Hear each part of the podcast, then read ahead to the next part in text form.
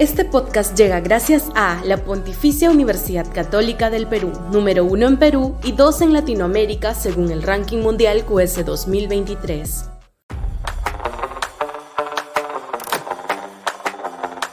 ¿Boluarte sabe lo que le corresponde? Sudaca, Perú. Buen periodismo. Queda claro que en el ánimo y deseo de la presidenta Boluarte está el quedarse a gobernar hasta el 2026. La crisis social, que amenazó con recortar ese mandato, ya amainó y no parece que vaya a recrudecer de modo tal de poner en entredicho el lapso de gobierno que constitucionalmente le corresponde al régimen. Y lo que resta en tiempos políticos es un montón de tiempo.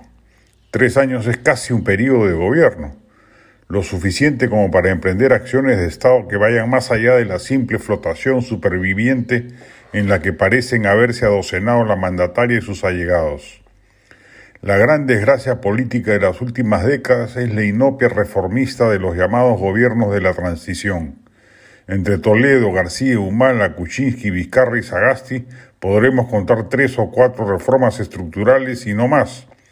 La regionalización, encima mal parida y desplegada, la eliminación de la 2530, la reforma universitaria y la creación de la y muy tímidamente la reforma magisterial.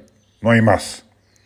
Y el contraste histórico es enorme, ya que se procedía de un gobierno como el de Fujimori que fue radicalmente reformista, desmontó la herencia velasquista y populista de los 80 y más allá de su desgracia autoritaria y corrupta, cambió el país para bien en materia económica, aunque valga recordarlo, en su segundo mandato él mismo paralizó las reformas de segunda generación que hubieran logrado un cambio permanente del país. Su angurria electoral arruinó su gestión gubernativa. Dina Boluarte no se está apartando un ápice de la inercia reformista que llevó a la muerte de la transición democrática y dio paso, justamente por esa inercia, al colapso institucional que dio pie a la crisis política permanente en la que vivimos desde el 2016. El país ya no aguantó más vivir de solo crecimiento económico, se hartó de la falta de reformas y finalmente terminó pateando el tablero el 2021 eligiendo a un ciudadano políticamente inimputable como Pedro Castillo. Enmendar la regionalización, salud y educación pública, inseguridad ciudadana, reforma política electoral e impulso a la inversión privada debería ser la agenda mínima de cualquier gobierno de acá al 2026. Boluarte no parece tener ni idea de su mandato histórico. Es imperativo por ello recordárselo y exigírselo. La del estribo.